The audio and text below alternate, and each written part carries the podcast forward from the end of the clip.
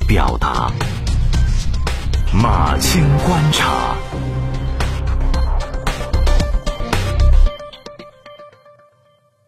马青观察交流对新闻的看法。六号，江苏省消保委发布了一份关于动画片的一个消费调查报告。这个调查报告呢，是讲动画领域啊有侵害未成年人成长安全的问题，有不少家长吐槽。那我们先来听听两位家长的体验，来了解一下在家长们眼里那些被孩子们普遍喜爱的热门动画片到底有哪些问题。嗯，我个人觉得呢，像小龄玩具、美林玩具啊这些，嗯，真的不太适合小孩子看，感觉完全没营养。我记得有一集是马桶饮料，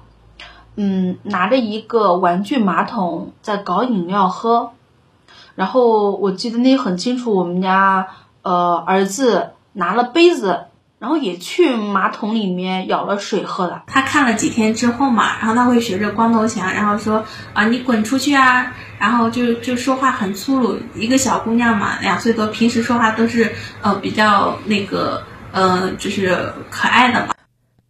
江苏省消保委表示，他们观察了市面上二十一部动画片，都是家长票选出来的，比如说光头强、小马宝莉、百变马丁。说孩子们接受度很高，但是呢，梳理出了一千多个问题点。主要的问题呢，一个是暴力问题，一个是危险模仿的因素比较多，像什么高空坠落、打开飞机舱门之类的。还有一些呢是属于阴暗黑化的元素，还有就是商业带货、强行植入广告。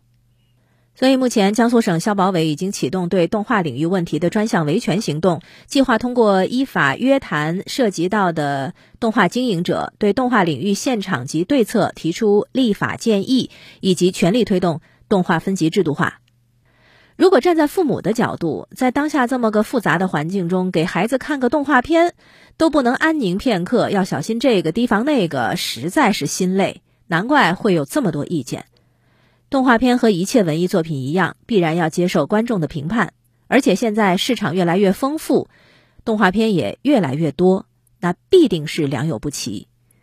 我还记得二零一三年发生过一起令所有家长都心惊肉跳的事件，就是连云港东海有个小男孩模仿《喜羊羊与灰太狼》的剧情，和小哥俩做游戏绑架烤羊，最后小哥俩被火严重烧伤。后来媒体掀起过一波对动画片中暴力低俗情节的批评，也引起是不是要设立动画片分级制度的讨论。不过令人遗憾的是，这么多年过去了，批评归批评，讨论归讨论，分级制度仍未建立。那很多被批评的动漫，你说它真的不好吗？不一定，很可能还是因为不能够区分年龄段，低龄的幼儿和少年。他们的分辨能力、接受能力是不同的。少年和成年人，他们的分辨能力、接受能力也是不同的。如果所有的动画片都得按照低龄幼儿的接受度去评判，那按照木桶的短板理论，还真的是只能就低不就高。你比如说，很多家长举报的案例当中啊，像《虹猫蓝兔七侠传》被举报暴力，呃，《熊出没》被举报脏话。动画片《飞梦少女二》里面的人物头发五颜六色都被家长举报，最后停播整改。那对动漫市场来说，真的就会变成无所适从了。就有网友发出灵魂拷问嘛，说如果当年我们的父母也因为哪吒有割肉还父、剔骨还母，以及对龙太子剥皮抽筋就坚决反对的话，我们今天还看得到《哪吒闹海》这么经典的动画片吗？还有大闹天宫，孙悟空是个好孩子吗？偷桃子、掀桌子，还说谎骗人，得不到希望的官职就大吵大闹。那童话故事也有问题呀，有各种糟心的情节。你看白雪公主里面什么下毒、追杀，灰姑娘里穿不进鞋子居然就削足，这严格来说都挺暗黑的吧？猫和老鼠也有问题，天天打，上天打，入地打，打打打，不打到拆家不罢休。你这是教坏小孩子吧？所以，一方面的确需要梳理和评估动画片，需要让更多的优秀作品涌现；但是另一方面，真的也别太玻璃心了。孩子对危险动作的模仿，不完全是动画片带坏的。